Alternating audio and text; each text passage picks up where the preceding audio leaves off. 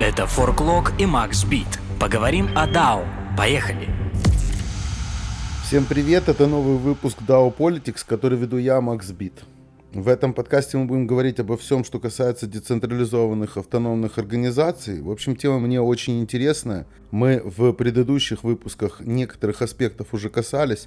Сегодня продолжим. Будем говорить о феноменах децентрализации, автономии и организациях в мире вокруг нас.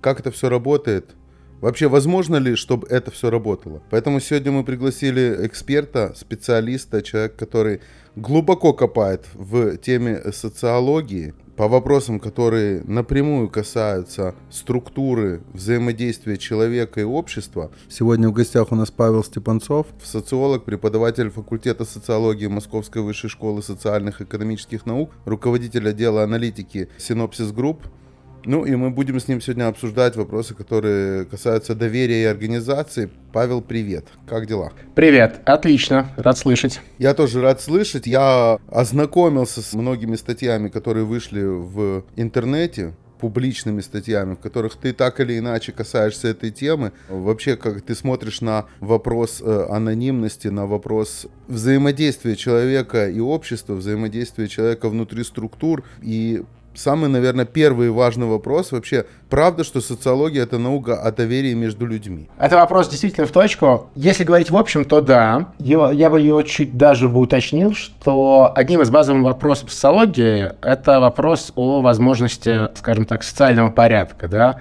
Порядка в, в самом широком смысле, да, например, от того, каким образом люди живут совместно и почему-то не убивают друг друга, да, то есть каким образом сохраняется возможность взаимодействия взаимодействия, о чувстве безопасности и так далее, если уже не говорить о каких-то более сложных социальных структурах, например, таких как а, финансовая система, государство, а, город, что угодно. Вот. И с другой стороны, вопрос о социальном порядке – это вопрос в том числе, вот как формулирует мой коллега Андрей Корбут, известный российский там, исследователь микровзаимодействия, это методолог, это вопрос в том числе о том, почему, как люди могут ходить по улице и не сталкиваться с друг другом лбами. Да? Если задуматься, этот вопрос тоже не такой очевидный. И вот если этот вопрос глубже копать, то действительно мы здесь увидим что в его корне лежит вопрос о доверии. Да, сейчас я сделаю такой небольшой экскурс, да, для того, чтобы, может быть, чуть лучше понять вообще, как, как у нас, у социологов возникла проблема доверия и все, что с ней связано. Базово, да, вот такой вопрос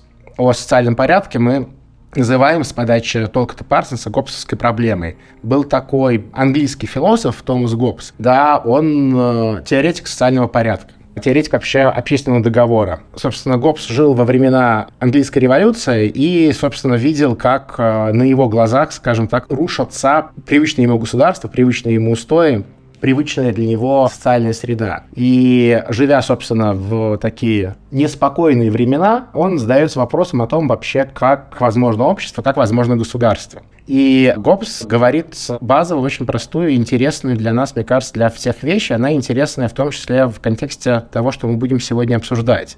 А, в том числе возможности автономии, децентрализации какого-то я бы сказал, выноса, да, если мы говорим про, в первую очередь, про блокчейн, да, про саму технологию блокчейна, уже про криптовалюты, еще уже, да, про DAO, то как возможно, скажем так, делегирование взаимодействия между людьми каким-то внешним, внешним ресурсом, да, внешним установлением, будь то государство, будь то какие-то, какой-то моральный порядок, а, будь то, скажем, код, да, а, будь то какие-то технологии и так далее.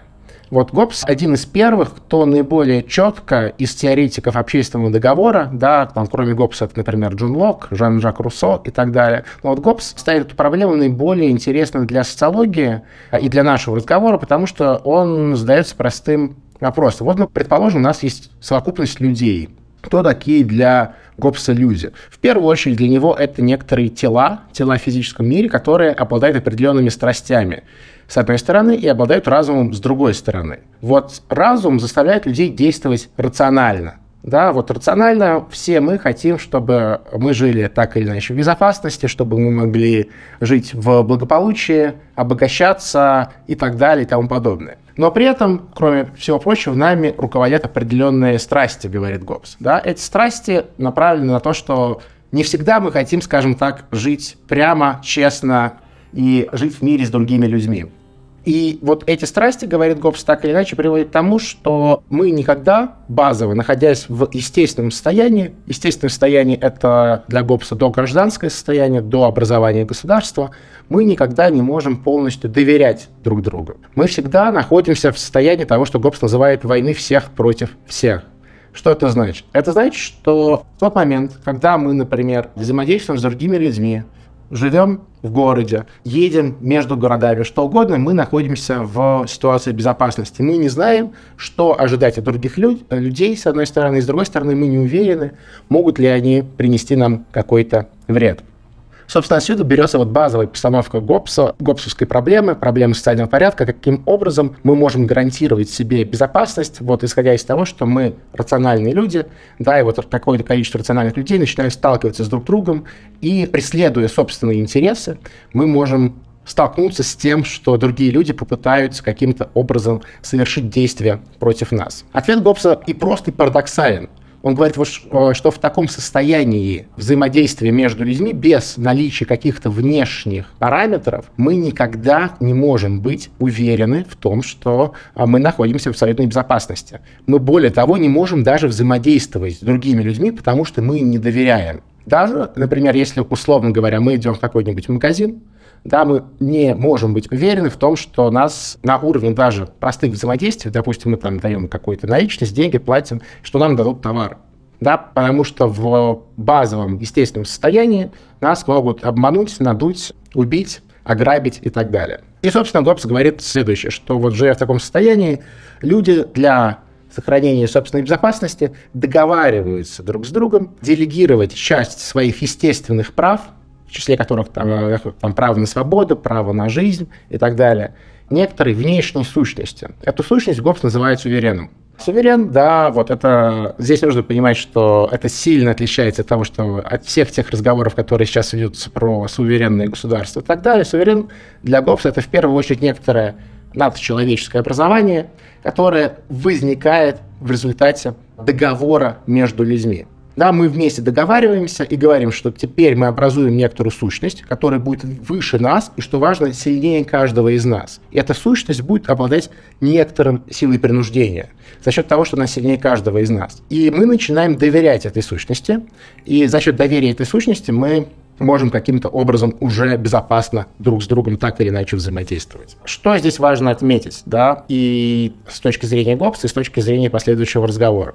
Во-первых, для Гоббса, в отличие от других теоретиков общественного договора, сам суверен не является частью договора. Мы с ним не договариваемся. Вот, например, Джон Лок говорит о том, что мы заключаем общественный договор с, грубо говоря, с государством. И поэтому договор мы можем расторгнуть. Государство является частью договора. Для Гоббса нет. Суверен не является частью договора. Мы сами создаем его, делегируя ему а, часть своих прав. И изменить его, каким-то образом повлиять на него, мы уже после этого не можем. Второй момент, который здесь также важен, что, скажем так, теория Гоббса является теорией трансценденталистской. Что это значит? Это значит, что а, базово мы предполагаем, что есть, скажем так, а, базовый уровень взаимодействия людей, да, этот уровень имманентный, внутренний, а есть некоторая трансцендентная сущность, то, что выходит за пределы взаимодействия людей, и это государство – и вот Гоббс дает базовую интуицию для всех последующих социологических, ну, большинства последующих социологических теорий, как возможно доверие между людьми. За счет того, что есть нечто, что может принудить их взаимодействовать определенным образом. И за счет того, что есть вот эта некоторая трансцендентная сущность, которая выходит за пределы нашего взаимодействия, мы ей доверяем, мы можем с друг другом взаимодействовать. Более поздних, соответственно, теориях, да, это каким-то образом развивается, да, там в теории Дюргейма, когда мы говорим про моральный порядок, в теории Парсонса, когда мы говорим про нормативный порядок и так далее. Вот, первый момент, да, собственно, да, возвращаясь к твоему вопросу, насколько важен вопрос доверия для социологии, он важен, он лежит в основании вообще всех, всех социологических теорий. Скажи мне, пожалуйста, вот это такая преамбула, но если мы опять же вернемся к Джону Локу, я так понимаю, что его определение личности — это непрерывность сознания, соответственно, все вот эти вот переходы в том или ином виде внутри интернета из одного, скажем так, из одного анонима, псевдоанонима в другого, то есть в одной соцсети я такой, в другой я другой, в третьей я третий, и так далее. То есть, находясь в пространстве интернета, работают ли те же самые законы про доверие? И вообще, можно ли говорить про доверие внутри интернета? Это, на самом деле, и интересный, и один из самых сложных вопросов, наверное, потому что я бы, когда мы говорим про интернет, в целом не говорил бы про интернет с точки зрения какого-то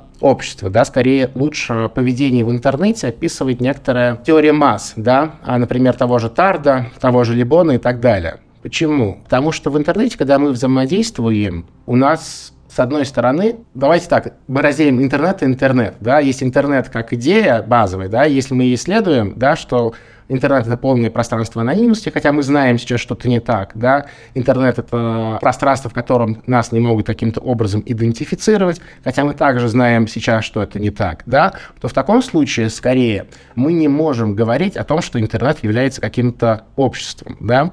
И в таком случае порядки взаимодействий внутри интернета, они а, являются не трансцендентными, да, они не регулируются где-то извне, вот в такой идее интернета, они создаются внутри да, и каким-то образом внутри интернета могут возникать некоторые образования, да, например, какие-то сообщества, которые внутри себя могут каким-то образом по какому-то взаимному соглашению регулировать взаимодействие. Вот здесь секундочку. Можем ли мы наделить интернет теми самыми функциями, которые ты в предыдущем ответе определял как суверен? Базово, конечно же, нет. Да, потому что если мы предполагаем, что в интернете нету пространство какой-то сущности, да, какой-то института назовем, который его контролирует, и в первую очередь контролирует извне интернета, в таком случае мы не можем описывать интернет в гопсовской теории. Но, грубо говоря, а, грубо говоря, интернет был бы обществом, если есть а, цензура извне для гопса. Да, есть что-то извне, что его каким-то образом контролирует. Например, правила сообщества? Правила сообщества — это интересная штука, да. Правила сообщества не могут контролировать, наверное, весь интернет. Да, они могут контролировать взаимодействие внутри, как, внутри, собственно, этого сообщества. И вот тут а, мы должны перейти, наверное, к другой теории социального порядка и теории доверия, да, это теория имманентная, да. Вот есть трансцендентная теория, когда есть что-то извне, что контролирует, допустим, там, наше взаимодействие, поведение в интернете, да, условно говоря, есть, грубо говоря, какой-то контролирующий орган, да, условно Роскомнадзор или кто угодно, который задает стандарты поведения в интернете. Это будет гопсовская история, да, что есть что-то извне. А есть теория э, имманентистская, когда мы вместе, внутри нашего взаимодействия, мы можем создавать какие-то правила поведения. Вот эта теория, она ближе к современным уже микросоциологическим теориям, например, этой методологии, да, или фрейм-анализу. Ну, в первую очередь, это методология, которая говорит, что внутри наших взаимодействий мы обладаем определенной рациональностью, и поэтому можем, можем каким-то образом выстраивать порядки взаимодействия сами. Вот. Вопрос в том, э, как мы мыслим сообщество в интернете, да?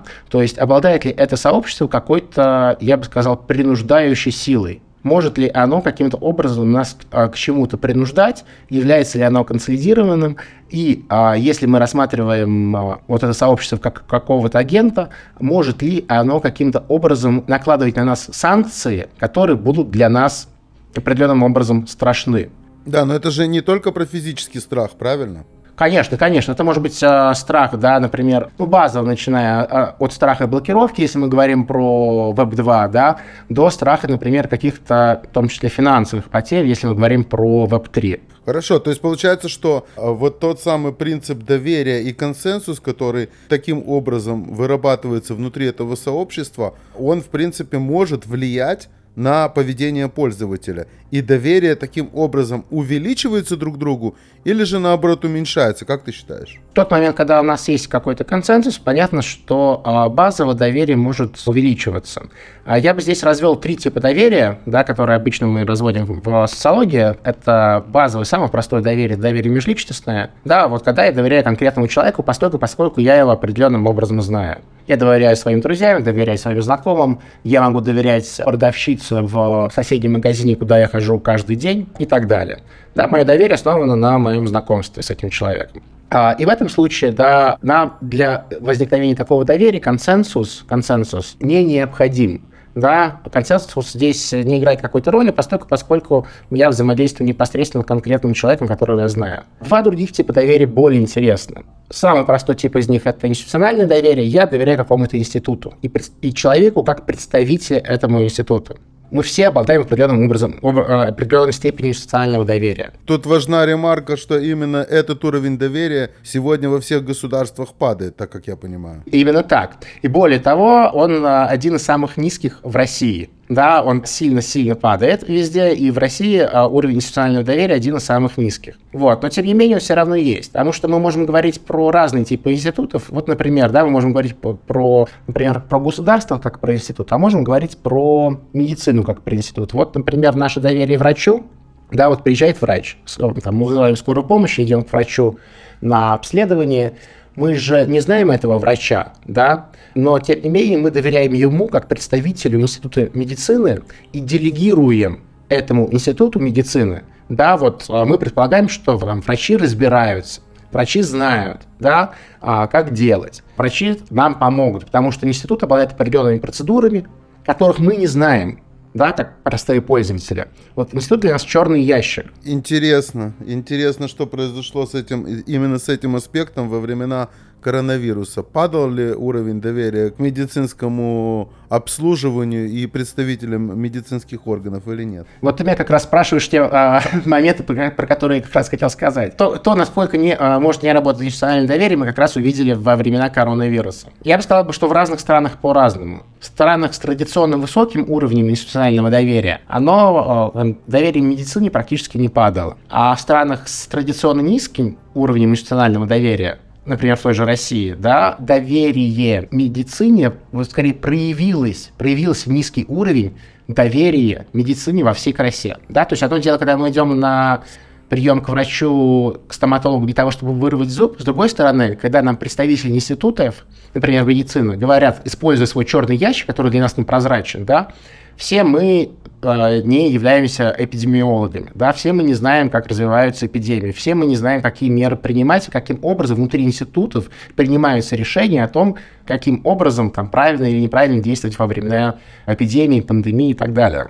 И, собственно, большое количество, в России было довольно большое количество людей, которые выступали и против санитарных мер, да, а, маски и перчатки, и против вакцинации да, несмотря на то, что в России была своя вакцина, да, уровень доверия именно российской медицине и, э, был настолько низок, что история, там, уровень вакцинации в России был не очень высок. Я бы сказал, что доверие во время коронавируса не то чтобы сильно упало, оно скорее проявило себя, что мы не очень-то доверяем институтам. Мы именно потому, что они для нас во многом черный ящик. Мы настолько традиционно не привыкли доверять институтам, что в тот момент, когда их рекомендация – выходят за пределы нашей повседневности, да, вот мы не привыкли носить маски, мы не привыкли вакцинироваться, а мы привыкли выходить к врачу или вызвать врача, когда вам что-то болит.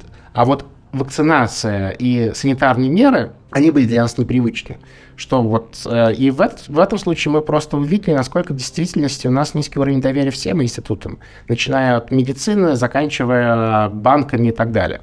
Это институциональный вид доверия. Второй вариант – это институциональный, да. А второй вариант из этих сложных видов доверия, третий, да, там первый межличностное, второй институциональное, а третий это обобщенное. И обобщенное доверие это доверие некоторому обобщенному другому. Вот обобщенный другой для нас может выступать как представитель кого-то, да, вот, например, представитель некоторого сообщества, да, представитель некоторого общества, либо человек, который живет на какой-то территории. Вот в городской среде это лучше всего проявляется обобщенное доверие. Просто самый такой показательный пример – Например, а, обобщенный другой для нас может быть человек, которого мы рассчитываем встретить на какой-то территории. И самый интересный парадокс, с которым мы в свое время столкнулись а, в наших исследованиях, был в том, что уровень доверия обобщенному другому, которого мы можем встретить, например, в центре города, был настолько высок по сравнению с уровнем доверия обобщенному другому, которых мы можем встретить, скажем так, ну, на окраинах Москвы, что родители в а, начале 2010-х годов были готовы отпускать своих детей скорее гулять в центре города, чем в своем дворе и по своему району. Ну, то есть они были готовы скорее сказать, окей, я сейчас э, возьму ребенка, доведу его до метро, он поедет в центр, там каким-то образом погуляет, потом мне позвонит, вернется, я его встречу в метро. А вот в своем районе и, и даже в своем дворе они чувствовали уровень опасности да, в отношении э, обобщенного другого настолько высоким, что не были готовы выпускать детей гулять а, в рамках этой территории. Хотя на самом деле справедливости ради нужно сказать, что уровень преступности и тяжких преступлений, и не тяжких в центре Москвы, например, сильно выше, чем на окраинах. Понятно почему, потому что просто уровень генного населения выше. Да, количество людей больше, и поэтому просто статистически количество совершаемых преступлений должно быть больше. Это интересный парадокс. Э, я тебе скажу, что я столкнулся, не знаю, не помню, полгода назад, наверное, с определенным исследованием, в котором говорилось о том, что доверие межличностное на сегодня, там про Россию было, это значит там что-то в районе 1%, какая-то есть шкала, 1%, самый высокий уровень доверия, который возникает на сегодняшний день, и поэтому вся сегодняшняя пропаганда, она вообще не может работать, он на профессиональном уровне. То есть он что-то похожее на гильдии. Я встретил э, маркетолога, и я маркетолог, я ему доверяю. Я встретил врача, и он, и я врач, я ему доверяю. То есть, грубо говоря, есть некая, некая сегментация и есть некие варианты гильдий. Ты что-то подобное встречал, э, согласен или нет? Да, это предельно интересная тема на самом деле, потому что вот как раз доверие маркетологу, и вот я маркетолог, и мое доверие другому маркетологу, это доверие, конечно же, не институциональное, это доверие как раз проявление доверия обобщенному другому. Да, то есть я, в принципе, доверяю людям, которые, которые принадлежат какой-то, даже не сообществу, скажем так, а социальной общности да, потому что маркетологи это, безусловно, не сообщество, ну, так же, как и большинство профессиональных э, групп. Это проявляется много где. Например, в России в меньшей степени, но в Штатах, да, когда мы говорим про выпускников вузов, да, выпускник Гарварда базово доверяет больше выпускнику Гарварда, чем в целом другим людям. Он чуть-чуть меньше доверяет выпускнику Принстона и вообще не доверяет всем, кто вышли не из университетов э, куста так называемых, плюща. Лиги плюща, да, именно так, именно так, на профессиональном уровне.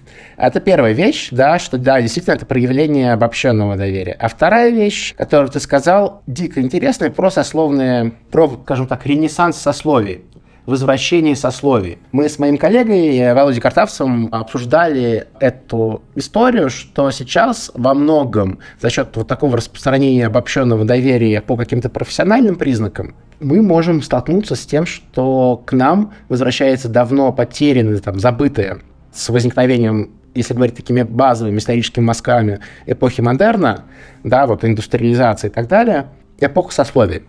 Да, потому что индустриализация, она в том числе базово основана на доверии институтам. Да, и вот общество модерн это во многом общество доверия институтам. Сословное общество – это доверие обобщенному другому в первую очередь. Да, я не знаю всех ремесленников, да, которые живут даже в моем городе, если это город довольно большой. Но я являюсь членом этого сообщества, да, и я им доверяю постольку, поскольку они являются частью моей, моей общности. Я думаю, что это также распространяется и на группы в социальных сетях. То есть я доверяю тебе, потому что ты тоже в той же группе. Вот, э, вот здесь чуть сложнее, насколько в группы в социальных сетях могут э, образовывать вот какие-то, что можно было бы назвать моральным порядком, да, или то, что называть солидарностью. Да? Вот те группы в социальных сетях, которые могут образовывать некоторую солидарность да, вокруг себя и основываются на некоторой солидарности, я им буду доверять. Потому что, безусловно, например, профессиональные сообщества так или иначе имеют, если они становятся сословиями, да, они имеют некоторую солидарность если они становятся профессиями в классическом смысле, да, там в классическом смысле профессиями являются, например, юристы, да, доктора и священники а, в классических университетах, а, в том числе поскольку, поскольку они могли, у них были механики солидаризации и так далее. Есть еще военные институты, про которые ты не упомянул, в которых точно такая же есть социализация. Мы вместе служили. Да, вот это как раз в том, в том числе доверие вообще на другом. Причем не обязательно вы вместе служили в одном окопе, да? Это, такая, это было бы скорее какая-то экзистенциальная спаянность. Вы могли просто вместе служить на одной войне. Да, вот а, то, что часто распространялось, да, там такое не сообщество, но скорее солидарность и доверие а, между людьми, которые прошли а, раньше Афган, да, либо чеченские войны. Во многом это как раз доверие обобщенному другому, поскольку, поскольку есть некоторое вот именно экзистенциальное основание солидарности, что вы такие. Ветеранское движение, так назовем это. Ветеранское движение. Либо в том числе, если помнишь, вот вещь, которая связана с пограничниками и десантниками, да, ВДВ. Они, у них тоже есть определенный уровень солидарности, поскольку экзистенциальной солидарности, поскольку они принадлежат к определенным, ну, то, что мы в социологии называем тотальными институтами, да, которые полностью контролируют вашу жизнь, да, и формируют вас под себя. Ну, тотальными институтами классическими, да, есть прекрасная книга Ирвинга Гофмана «Тотальные институты», и в том числе в ней он, а, он говорит о классическом тотальном институте, это психиатрическая больница, но не только психиатрическая больница является тотальным институтом, который полностью контролирует вашу жизнь. Армия в том числе, да, потому что пока вы служите в армии, ваше тело не принадлежит вам, грубо говоря, потому что некоторые институт предъявляет на него права так происходит, ну, на самом деле, практически во всех медицинских учреждениях, так происходит в армии и во многих других вещах. И вот тотальные институты очень хорошо могут организовывать вот эти сети солидарности между разными людьми. Когда мы говорим про сообщество в социальных сетях, вот именно в социальных сетях, да, то большинство из них, я бы сказал, не формирует такую солидарность. Но понятно, что какие-то из них, какие-то из них могут сформировать некоторые цепочки солидарности, да, сети солидарности. Либо это сообщество, которое возникает вокруг какой-то проблемы. Ну, например, в свое время, когда в Москве только начиналась реновация, такими сообществами были сообщества людей, которые выступали против реновации, да, и вот уровень доверия там был достаточно высок. Ну, потому что, если помните, нужно было там, проголосовать э, совместно все жильцы дома, там, или какое-то количество процентов, сейчас уже точно не помню, должны были, были проголосовать против того, чтобы их дом вносился в список реновации. И те, кто не хотел переезжать, они формировали вот такие а, группы действия. Да, и вот здесь была определенный, был уровень, определенный уровень солидарности и уровень доверия, в том числе между людьми, которые состояли в этих группах, даже если они жили в разных домах, можно было бы сказать, что был достаточно высок. Но здесь вот это доверие, оно формируется за пределами интернета, скажем так, да, оно основывается на какой-то проблеме, которая выходит из интернета в реальный мир. В каких-то случаях группы в социальных сетях, например, где может быть, опять же, такой уровень доверия, это люди, которые играют в определенные игры, да, в компьютерные игры. Тут есть Reddit со всеми этими группами по интересам и так далее. Вот я бы различал бы гру- группу по интересу, группу по действию. Как ты считаешь, какую роль тогда может доверие играть в, организацио... в организационной деятельности? Вообще возможны организации, которые не построены на доверии? Базовый ответ нет невозможно, да.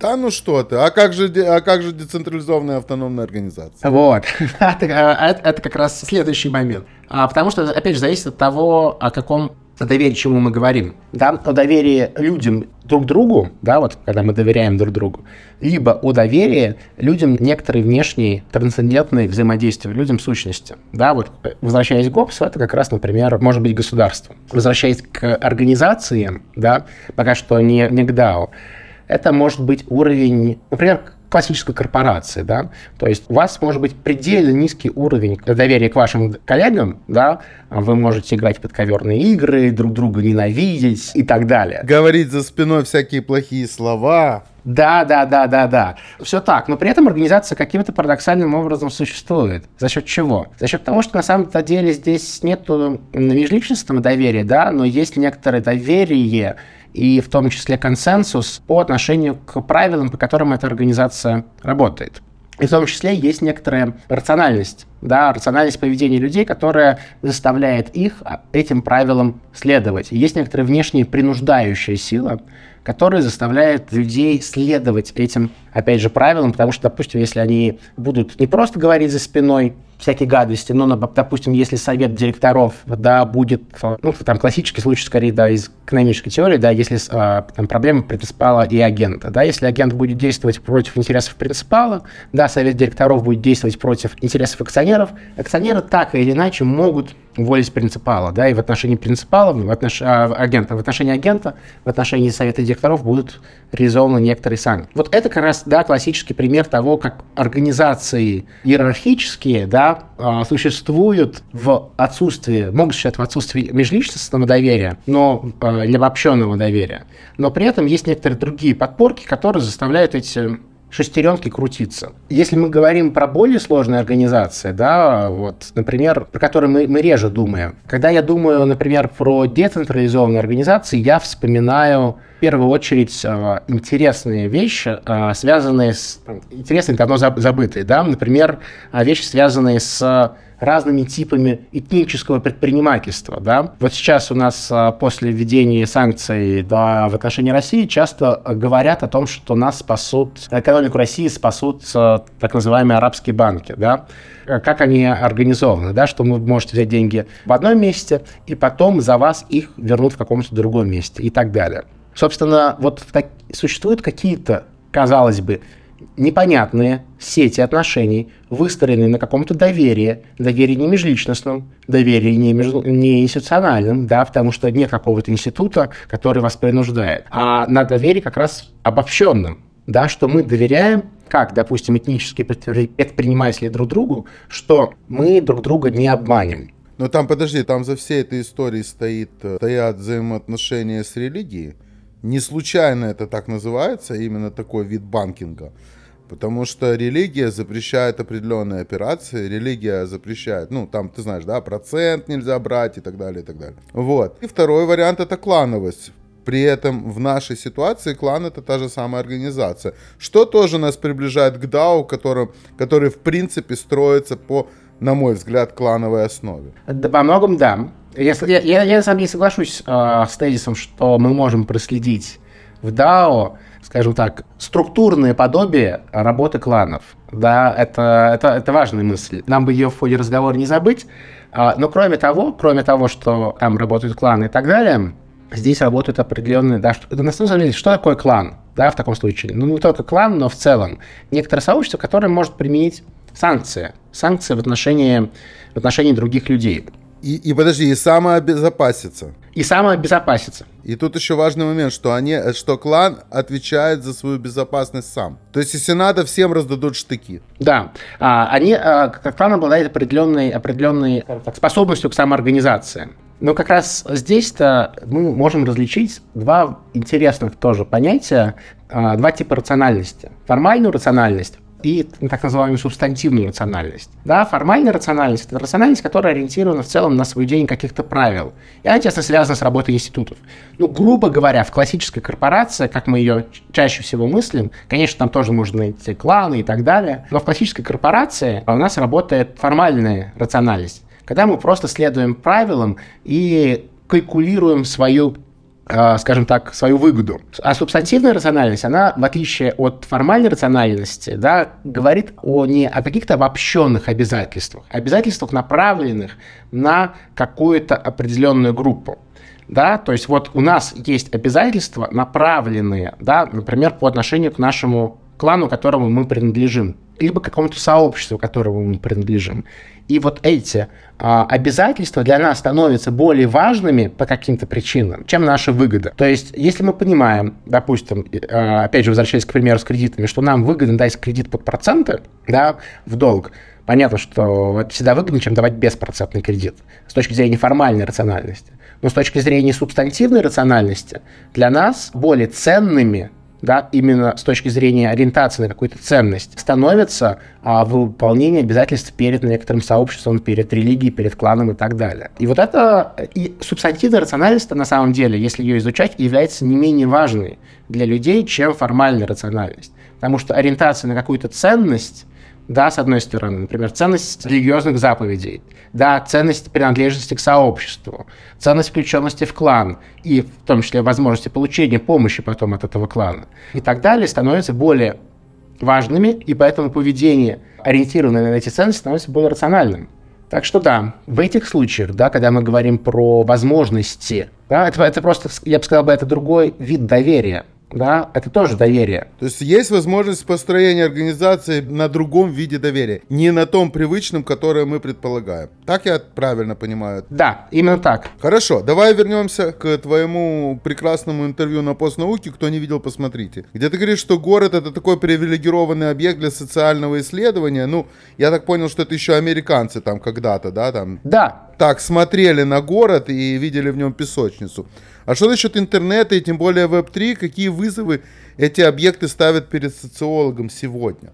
То есть, если мы смотрим назад, да, то есть я помню Сейчас тебе скажу, какие годы. Это где-то десятые годы, да, 2010 год, когда мы трубили во всех институтах, трубилось о том, что вот, друзья, мы двигаемся к глобальной деревне, и вот она наконец-то скоро придет, в первую очередь Китай, нас всех туда толкал. Со временем, как мы видим, все это поломалось, но в принципе то, что ты говоришь в своей лекции на постнауке, это то, что сначала мы пришли в город, то есть произошла, боже, как называется это движение, не индустриализация, а э, как миграция в город? Урбанизация, урбанизация. Урбанизация, да. Да, да, и мы начали жить по правилам, в которых появилось больше анонимности, и тут мы приходим в глобальную деревню и, соответственно, возвращаемся к деревенским правилам. Правилам, где э, каждый про каждого, если не знает, то придумает, а если не придумает, то он что-то слышал, и эта история поломанным телефоном превратится во что-то, чего на самом деле, вероятнее всего, даже и не происходило. В интернете все это возможно и сегодня. То есть сегодня есть какая-то такая среда мне видится, она как зыбкое болото, где кто-то все-таки каким-то образом умудряется удержать анонимность, чего невозможно в деревне, как мы уже говорили, и при этом остальные все на виду, как э, в любой деревне Иваново, э, в любом русскоязычном городе. Э, любой русскоязычной стране. Да, да, да. На самом деле, я бы сказал бы, что ты провел хорошую аналогию здесь, потому что, а, мне кажется, базово, да, если мы говорим про процессы, которые проходят в интернете сейчас, да, они в каком-то смысле подобны тем процессам, которые происходили в момент развития, на самом деле, в конце 19-го, начале 20 века, подоб... Э, тем процессам, которые происходили в городе. Да? То есть то, что сейчас происходит в интернете, и в том числе, на самом деле, в Web3, да, они чем-то подобны тем процессам, которые мы уже проходили и видели на примере образования, скажем так, городских форм жизни. Потому что город тогда, вот большие индустриальные города, были для людей конца 19-го, начала 20 века чем-то таким же предельно новым, непонятным, непонятным, во что они могут вылиться с точки зрения создания новых форм жизни, которые сейчас для нас дает в том числе вот а, ну, уже не просто развитие интернета, да, а развитие в том числе Web3. Потому что первое подобие – анонимность, да, городская жизнь была предельно анонимной по сравнению с деревенской жизнью.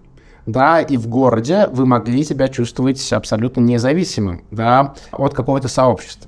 Если да, действительно, в деревне вы все на виду и чувствуете постоянный контроль людей, которых вы знаете, да, вы не можете пойти и с кем-то встретиться, провести вечер, пойти на свидание, чтобы э, вас не обсудили, да, чтобы это как минимум не заметили, это не стало а, частью общего.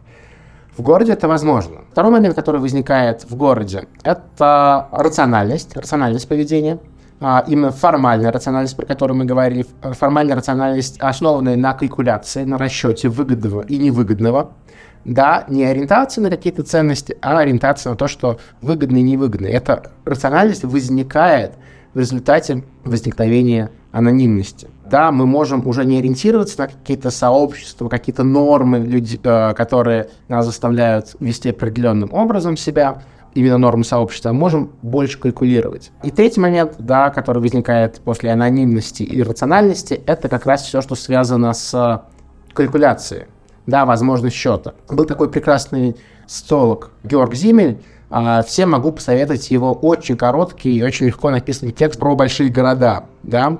Зимель говорит о том, что а, когда мы попадаем в большие города, да, у нас чем большой город отличается в первую очередь от, от а, например, жизни в деревне? А, количеством и интенсивностью впечатлений. То есть количество встреч, количество взаимодействий, в которые мы а, попадаем, оно сильно больше. Да, и нам нужно каким-то образом пытаться себя в этих взаимодействиях, с одной стороны, не потерять, да, и каким-то образом учиться с ними работать. Да, мы уже не ориентируемся на анонимные, на какие-то партикулярные вещи, связанные с а, людьми, с которыми мы знакомы. Мы начинаем вести себя более рационально, более калькулирующе. Мы выходим из сообществ. А город это уже не сообщество. А как насчет синдрома Вегаса? Подожди, а синдром Вегаса? Когда один раз живем, и люди начинают творить те вещи, которые они бы в том городе, где они живут, они бы себе не позволили, я уже не говорю про деревню. Ну, а Вегас в этом смысле это, я бы сказал, такой такая метонимия города, да, это город, э, город, э, город городов в этом смысле, да, если мы развиваем эту тему, да, но именно в смысле анонимности, да, а, но проблема в том, что в Вегасе, да, там, за исключением анонимности, не работают другие параметры, например, параметр рациональности, да, ну, там, часто э, мы прекрасно понимаем, что базово с точки зрения формальной рациональности игра в казино, особенно, допустим, на рулетке, она и, и тем более на одноруком бандите, она не, а, не рациональна. Да, потому что э, математическое ожидание выигрыша меньше единицы. Да, соответственно, мы ведем себя нерационально в Вегасе, но как раз вот это такой парад анонимности. Но при этом мы, получается, что имеем то же самое, тот же самый вариант в интернете, если мы возвращаемся опять, да, то есть мы сейчас, ты проговаривал те самые сходства интернета и города, И вот как раз этот угол, он тоже в интернете присутствует, где рациональность, при том, что есть анонимность или псевдоанонимность, она превозбладает. По идее, да. Но смотри, что интересно получается. Вот а, город постепенно вот откатился от этой истории, да, а, анонимность, рациональность, калькуляция, да, отчетность жизни, он откатился в другую сторону. Сейчас э, часто мы говорим о том, что вот можно было, опять же, среди урбанистов, я не кричаю себя к урбанистам, но среди урбанистов, э, те, кто следил за этой темой, в начале 2000-х годов, да, до нас это докатилось в 2010-х годах, говорить о том, что как важны в городе сообщества,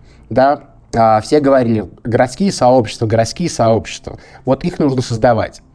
И это немного парадоксальная штука, постольку, поскольку э, городская жизнь, она предельно не сообщностна, да, то есть мы создаем город как раз для того, чтобы не жить в сообществе. Ну, город возник как то, что противостоит классическому сообществу. Ну, я помню времена, когда вокруг э, те же самые десятые, да, вокруг э, парка Горького в Москве было все-таки сбито сообщество «Стрелка», сообщество Патрики, сообщество. То есть эти сообщества, суще... э, этот, э, как его был там, бывший завод, тоже там сообщество, фа... Э, завод он назывался или фабрика, не помню, как он назывался. И там были созданы сообщества и создана вот эта вот тепличная псевдосреда, в которой индивидуум должен был найти себя. То есть были определенные рамки, какие, какие магазины заходят, какие не заходят. Были определенные кафе, которые заходят, какие не заходят.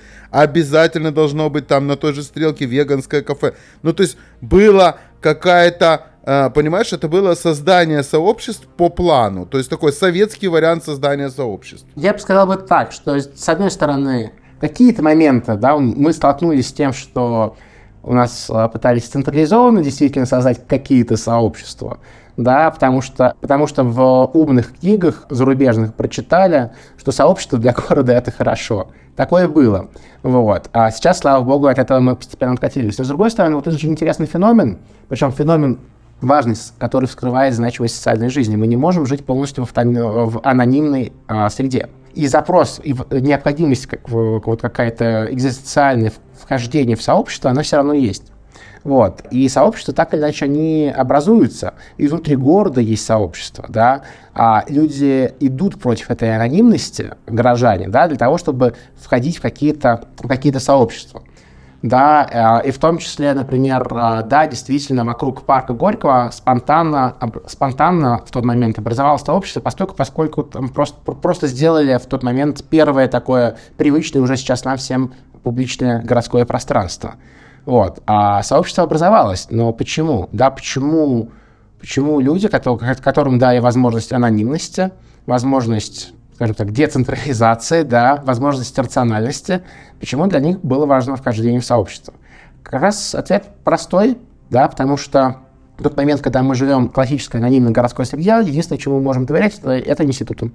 И у нас нет каких-то социальных связей, да, у нас нет э, межличностного доверия, у нас нет доверия обобщенного, да, доверия к представителю, допустим, каких-то сообществ. И нам это необходимо. И если говорить с человеческой точки зрения, если говорить с точки зрения социологической, то здесь все еще проще, да, просто не могут существовать абсолютно а, вот анонимные и а, рациональные сообщества. И вот сейчас я хотел бы сказать, то же самое мы видим и в Web3. Уже какие-то вещи интересные пошли. Я вот специально сегодня нашел новость, по-моему, ее опубликовали еще в начале марта, да, ей два месяца. То создатели Торнадо Кэш, да, вот, ну, какой-то относительно проходной в свое время, они были об- обвинены в том, что по сути, по сути, они смешивали за счет анонимности разные типы средств, там чистые и грязные, да, и, собственно, поэтому, поэтому они были, а, за счет как раз анонимности, они были, а, их про, там проект был объявлен а, не очень, скажем так, валидным. Вот, и сейчас, в том числе в криптосфере, развивается новое направление, которое связано как раз не а, с деанонимизацией. Да? Вот, например, а, миксер Privacy Pools, да, я до конца не разбирался, как он устроен, но суть в том, что они а, направлены на то, чтобы различать правильные или неправильные кошельки. Кошельки с хорошей историей, кошельки с плохой историей, да, там, проверенные кошельки, либо сомнительные кошельки. Ну, например, да, сомнительными кошельками могут быть объявлены те кошельки, в отношении которых, да, может быть подозрение, что на них выводились там деньги, полученные не очень законным, там, коррупционным путем и так далее. Или в обход санкций, например. Или в обход санкций, да, да, это тоже, это тоже, потому что мы прекрасно так или иначе понимаем, что когда мы говорим про Web3, да, и особенно про крипту, как абсолютно анонимную историю, это не так, да, ну, потому что так или иначе все, кто с этим связан, помнят, что а, чаще всего, не всегда, но чаще всего, где вы покупаете криптовалюту? Ну, скорее всего, на централизованных биржах. И, и очень часто вы проходите процедуру KYC. После того, как вы ее прошли, да, там предоставили свои документы, все уже прекрасно знают, кто вы. И после этого можно так э, ну, довольно просто отследить, откуда, с каких кошельков биржи, какие кошельки пополнялись.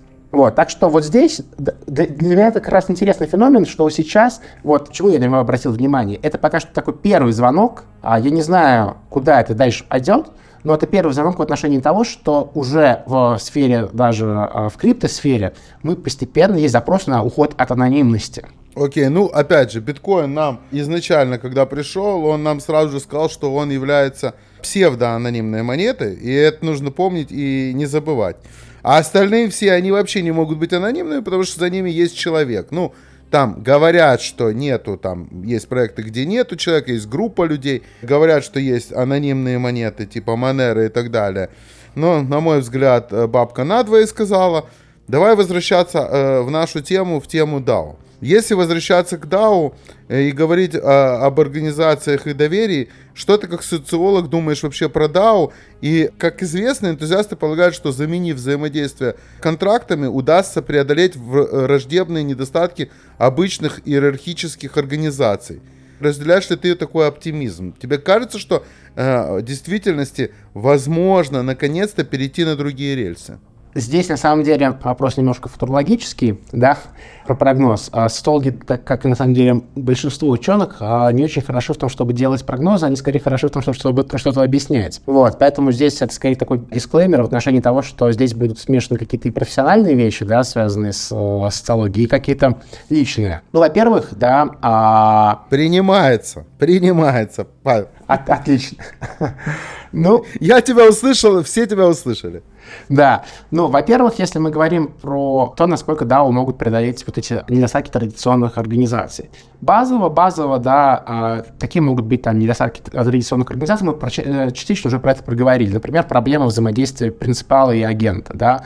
А, ну, что внутри каждой организации есть некоторый потенциал несоблюдения правила, правил, да, и читинга. Читинга в первую очередь, например, по отношению к владельцам. Например, SEO, SEO или борт директоров совершает какой-то читинг. Или, например, читинг может быть в благотворительных организациях, да, ну, например, да, деньги, привлеченные средства, да, используются не по назначению. Либо читинг может быть в... Ну, даже это не совсем читинг, да, это скорее история про то, что агенты часто а, понимают, что они э, не несут свои личные риски, они рискуют, условно говоря, средствами только принципала. Чаще всего это проявляется, например, в трейдинге, да, когда, например, а, трейдер торгует с большим плечом, и возникают проблемы там маржинальной торговли. Да, если помните, по-моему, лет 10 назад уже была история, когда трейдер из Societe Generale потратил огромное количество средств, чуть ли несколько миллиардов долларов, просто за счет того, что э, увлекся маржинальной торговлей. Ну, у нас сейчас в, в крипте не раз такие истории возникали и продолжают возникать. Идиоты все равно отдают деньги в э, непонятный стол, и этот стол непонятно каким образом их сливает. Да, да, базово, да, собственно, если мы говорим про идеологию DAO, то в целом это в тот момент, когда прописаны какие-то правила, да, эти правила, и вот здесь мы возвращаемся опять же снова к идее Гоббса, да, они трансцендентны, они трансцендентны этому взаимодействию, да, то есть они внешне по отношению к тому, что делают э, люди, да, агенты, что делают принципалы, э, и они прозрачны, и они для всех понятны, то в таком случае в идеальном мире, да, безусловно, может решить эти проблемы. Теперь, да, поговорим немножко с точки зрения а, социологии и экономики, да. Первый момент, да, что первый момент связан с тем, каким образом мы а, регулируем то, что экономисты называют incentives людей, да, ну, их намерения. насколько мы можем говорить о том, что люди, в том числе члены DAO, да, будут а, голосовать о развитии сообщества, исходя из своих а, из намерений, которые будут хороши для этого сообщества. Базово, да, опять же, есть некоторые предположения, что если агенты несут большой экономический риск, то э, их действия будут нерациональны, экономически направлены на нанесение э, вреда некоторому DAO. Да? Ну, то есть, так или иначе, у нас у всех есть определенный стейк, мы заинтересованы в том, чтобы происходило развитие нашего, допустим, а, либо, либо а, предприятия направленные на получение прибыли, да, либо на там, какие-то благотворительные цели, что угодно. Вот. И у нас у всех, мы все понимаем, что если мы будем плохо голосовать, да, то мы понесем убытки. Здесь есть два момента. Первый момент связан, он совсем такой простой, социологический, он связан с проблемой вовлечения. Да? То есть насколько мы можем легко вовлечь людей в голосование и в принятие решений. И насколько их понимание, понимание членов сообщества будет лучше, чем понимание некоторых профессионалов. Да? Ну, например, опять же, проводя аналогию с классической корпорацией. Почему э, корпорации создают совет директоров, определенный борт, а не голосуют все время общим собранием акционеров? Потому что общее собрание акционеров делегирует некоторое право принимать решения профессионалам, да, насколько мы можем говорить о том, что принятие решения в целом сообществом будет лучше, чем принятие решения узкой группы профессионалов.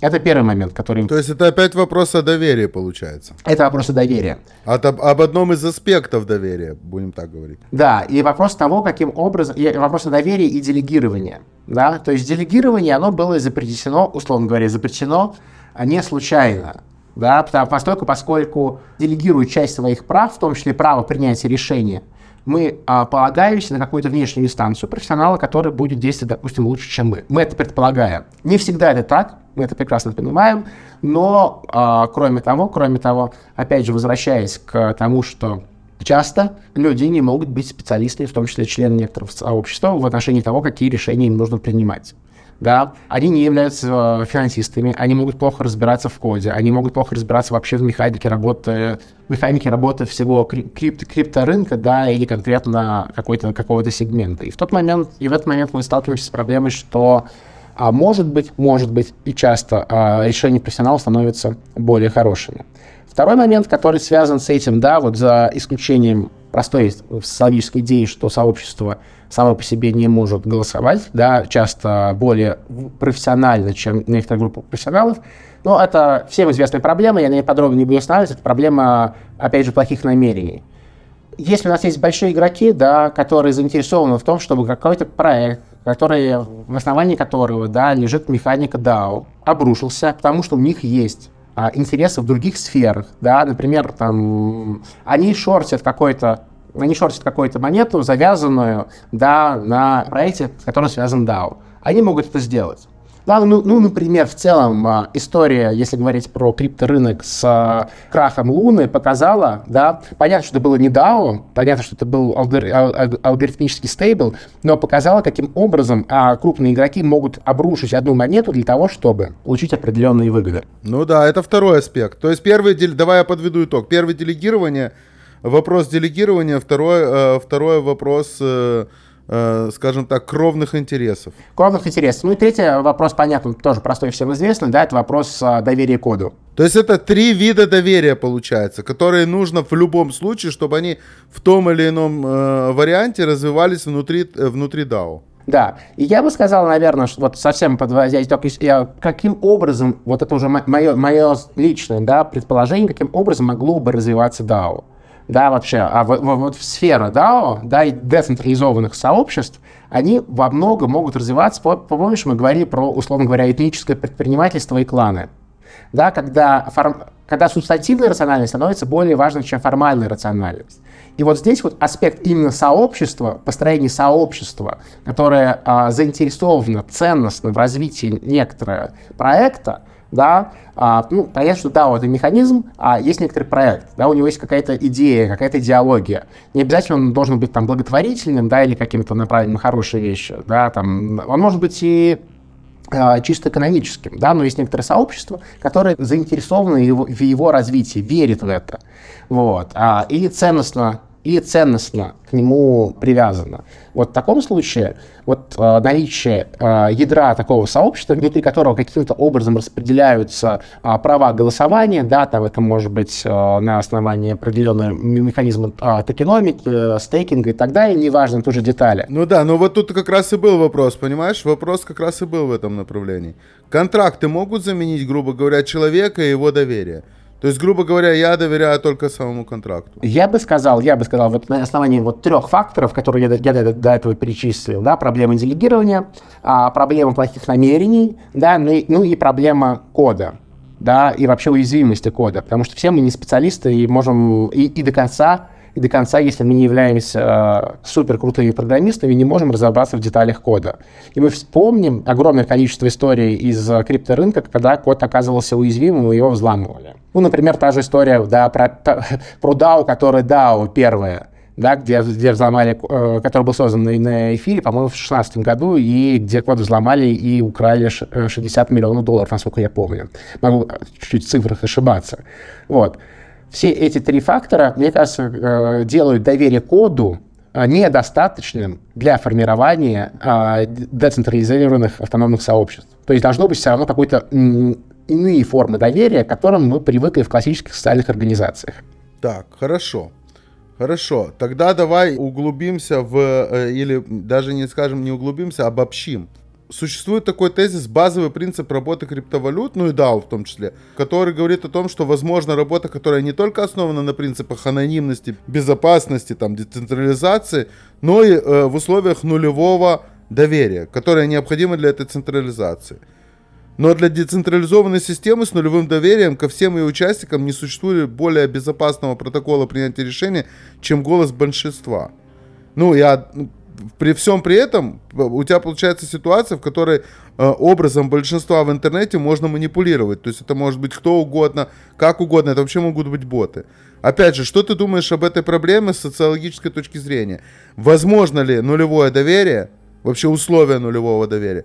Э, возможно ли доверие к образу большинства, потому что других вариантов, в принципе, у тебя нету. Ну и как мы уже говорили с тобой, да, упоминали с тобой про морфологическую свободу в интернете, да, или в том или ином виде возможность сегодня уже технологически клонировать даже самого себя, да, клонировать свою анкету, скажем так, свою биографию, ничего не меняя и при этом набивая там ту или иную группу, то или иное сообщество такими похожими друг на друга псевдоиндивидуумами. Опять же, обобщая, да, я бы сказал бы, что первое, наверное, нулевое доверие невозможно представить любые взаимодействия в условиях нулевого доверия, а с точки зрения социологии и так далее да, что базово даже вот э, если, например, мы применяем, принимаем метафору обмена, это как э, экономисты часто говорят, что общество возникло на основании обмена. Но для того, чтобы начать обмениваться, нам уже нужно каким-то образом почему-то доверять нашим партнерам. Да, второй момент. Можно сказать, что условием этого доверия является код да, что код написан, есть смарт-контракты, и, соответственно, эти смарт-контракты будут нас обезопасивать от какого-то читинга. Сейчас мне кажется, что на этот вопрос, опять же, можно ответить, что нет, не до конца, а, потому что смарт-контракты а, могут быть ну, коррумпированы, а, в том смысле, а, а, не в латинском смысле, а corrupted, взломаны, они могут использоваться с плохими намерениями и так далее. Уязвимы, то есть, другим словом. Уязвимы, да. И эта проблема не техническая. Да, можно сказать, это техническая проблема, и где-нибудь в будущем, допустим, через 5, 10, 100, 300 лет мы сделаем, мы научимся писать идеальный контракт. Если это была бы техническая проблема, да, это был бы вопрос скорее к программистам. Но нет, это проблема не техническая, это проблема именно того, как устроено наше взаимодействие, да, и вообще как устроена наша социальность. Мы не являемся специалистами в большинстве сфер да, с которыми вступаем в взаимодействие. Читать смарт-контракты, да, так или иначе. А, например, мы доверяем институтам, помнишь, мы говорили, мы доверяем институтам, хотя они являются черным ящиком. В каком-то смысле смарт-контракты для нас тоже являются черным ящиком. Это первая штука. Ну, мы их гоним, мы их, мы их гоним на аудит и тем самым доверяем тем институтам, которые их аудируют. Именно. Именно, опять же, здесь возникает, соответственно, новая форма доверия, которая уже, и, и новый агент, который не является частью Web3 Понимаешь, да? И, соответственно, здесь мы основываемся уже на доверии институтам, которые не являются частью, собственно, смарт-контракта. Вот. А, и третья вещь про образ большинства, да? Мне кажется, здесь а, история про большинство, она, опять же, давно скомпрометирована в, в том числе в современной социологической политической теории, да? Это проблема репрезентации. Мы прекрасно знаем, что вот ну, а, базовый пример истории про большинство, да, это категория репрезентации на выборах. Но мы прекрасно знаем, что э, на выборах голосуют не все, да, не все обладают достаточной информацией, когда выбирают политических лидеров, да, все часто бывают, часто люди, которые голосуют, бывают, не разбираются в программах, да, там, кандидатов, а ориентируются на какие-то эмоциональные, эмоциональные ощущения от них. Вот, поэтому их решения нерациональны. Да, огромное количество политических, социологических там, исследований, теории показывают, что такая процедура, как голосование, а, не является с точки зрения рациональности да, наиболее рациональным способом принятия решения. А что ж более рационально тогда в нашем, в нашем несплоченном мире? Вопрос, если что-то у нас лучше, пока что нет. То есть получается, что самое рациональное, потому что нет выбора. А, да, между двух зол мы выбираем, да, меньшее.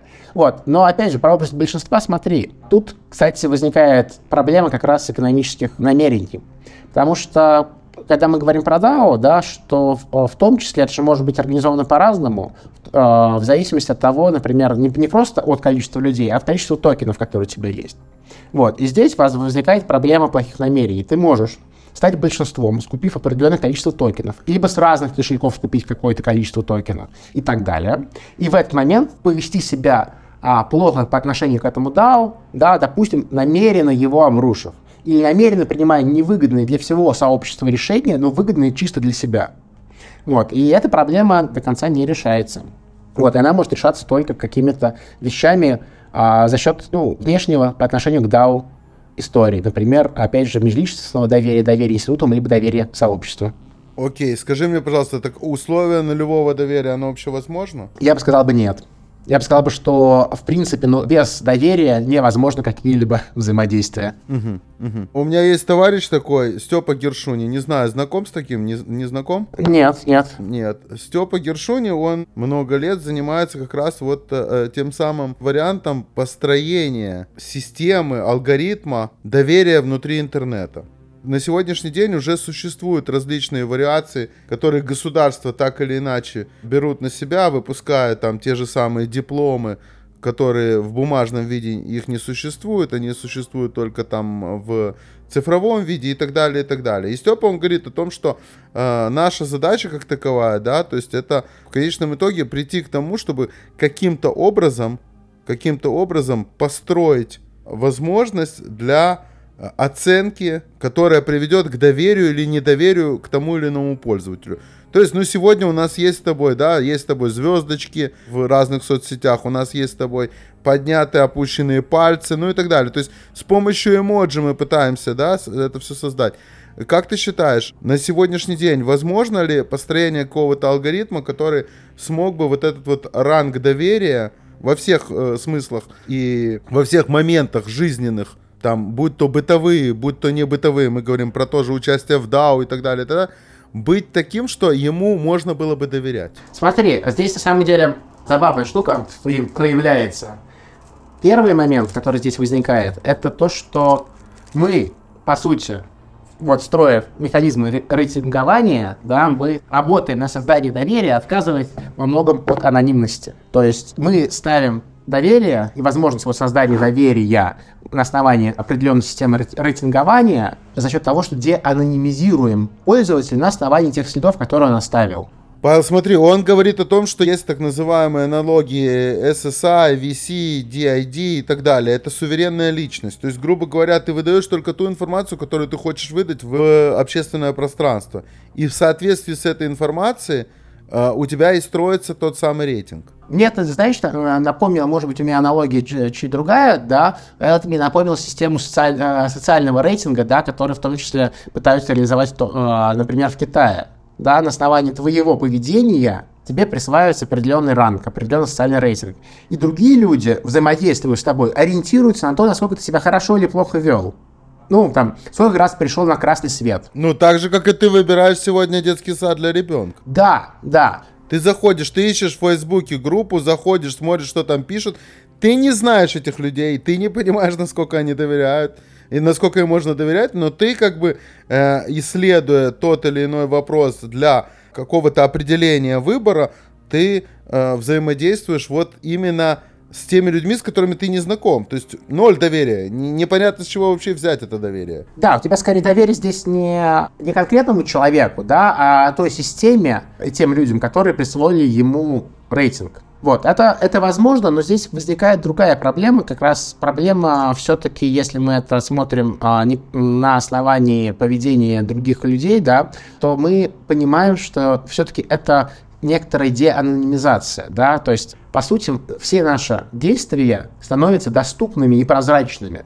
Мы возвращаемся в каком-то смысле тогда в глобальную деревню. Ну, в глобальную деревню не в том, не, не то, что говорили про интернет, да, вот мы постоянно на виду у других людей то как раз от чего мы убежали в большие города. Я не знаю с точки зрения там моральной, да, а, насколько это хорошо и правильно, и насколько комфортно будет в этом жить. Но да, да, в таком случае возможно какое-то э, построение доверия, доверие, которое основывается на а, рейтинговании людей, если мы доверяем этой системе. Да, а, мне кажется, что здесь возникает проблема такого тоталитаризма сообщества, вот, а, сообщества оценивающих вот. И да, мне кажется, что здесь мы говорим, что мы а, уступаем анонимность в пользу а, необходимости построения доверия. Вот как-то так. Скажи мне еще один аспект, который мы э, очень так легонько затронули, не залезли вовнутрь, и сейчас тоже залазить не будем, но э, вот так вот на поверхности. Децентрализация на сегодняшний день при всех вот этих вот мировых трендах, про которые мы сегодня не говорили, но в принципе мы все понимаем, это и тотальная слежка, которая сегодня так или иначе происходит. Это и все, что касается всей этой ситуации с фрагментацией интернета по странам и интересам, и климатическое перераспределение, которое происходит, да, тоже нас делят то, э, так или иначе. Ну и схлопывание пространства и конец анонимности, про которые мы сегодня с тобой говорили и про которые ты не раз упоминал в своих статьях. Что с децентрализацией? Она возможна или нет? Мне кажется, что в каком смысле мы движемся в двух направлениях. С одной стороны, да, децентрализация происходит, но было бы глупо это отрицать, да, что у нас вовлекается, вот, у нас создается больше потенциала для децентрализации, больше инфраструктуры, да, а, для того, чтобы создавать какие-то децентрализованные организации, в том числе, в том числе а, за счет DAO. Но не только, да, мы можем увлекаться и в классические а, социальные организации за счет механизмов, опять же, голосования. Да, например, самый простой пример, да, это из городской среды создание ТЖС. Да, товарищ собственников жилья, ТСЖ, вот, которые голосуют о отношении к принятию, а, по отношению к тому, как нужно развивать территорию. Вопрос интересный, да? Инфраструктура есть, но при этом сколько людей реально ей будет пользоваться, сколько действительно действующих, например, в той же Москве, ТСЖ? Не очень много. Но ты при этом, я видел, что ты обсуждал вопрос по поводу, если мы говорим не про какую-то бытовую часть, а говорим про, может быть, экономическую или, э, давай скажем, даже социальную часть жизни э, индивидуума, да, вы говорили вот на одной из встреч по поводу, что придет на смену дистанционного офиса, да, у вас была за задача обсудить эту тему, но, но именно в ней как раз и кроется тот момент, могу ли я сегодня взаимодействовать с человеком, которого я не знаю, который находится где-то там, в Бразилии, или где-то там, на острове, название которого я не произнесу, да, и при этом можем ли мы создать что-то общее, что будет иметь не только направленность экономическую, но и, э, может быть, более социальную, более социально значимую. Опять же, например, вопросы, касаемые климата. Здесь, мне кажется, что в целом, ну, как бы, с одной стороны, уже, уже глупо было бы отрицать, что такие вещи есть, да. Конечно, можем, Конечно, можем. Мы так или иначе взаимодействуем с людьми, которые находятся от нас далеко. И во многом пандемия коронавируса да, нас этому научила. Возвращаясь к вопросу о доверии, да, вот тогда за счет чего возможна такая децентрализация? А как раз возможно за счет того, что у нас есть определенные внешние по отношению к этому взаимодействию аспекты, да, которые это взаимодействие берут, грубо говоря, свои рамки и, и контролируют. Это а, в отношении офиса распределенного, да, это может быть некоторая организация, которая собирает собирает каким-то образом э, наш, наш уровень взаимо... э, наш порядок взаимодействия. Вот, например, кстати, хороший пример с фрилансерами, да, вот платформы, да, как посредники, да, вот я могу спокойно есть фрилансера, да, и в тот момент, э, когда там работа выполняется, да, я могу там залочить деньги каким-то образом, мои деньги лочатся. И вот в тот момент, когда я работу принимаю, они э, разло, разлочиваются, и они уходят к нему. Фрилансер уверен, что с учетом того, что как бы деньги уже были залочены некоторой платформой, эти деньги придут к нему да, я могу быть уверен, что в тот момент, если я буду не удовлетворен качеством выполнения работы, я могу подать апелляцию, и эти деньги либо частично, либо полностью вернутся ко мне. Да, вот а, здесь возникают такие посредники, которые делают вот эту децентрализацию вполне себе возможным. Но здесь опять же есть проблема доверия. Проблема доверия этой платформе.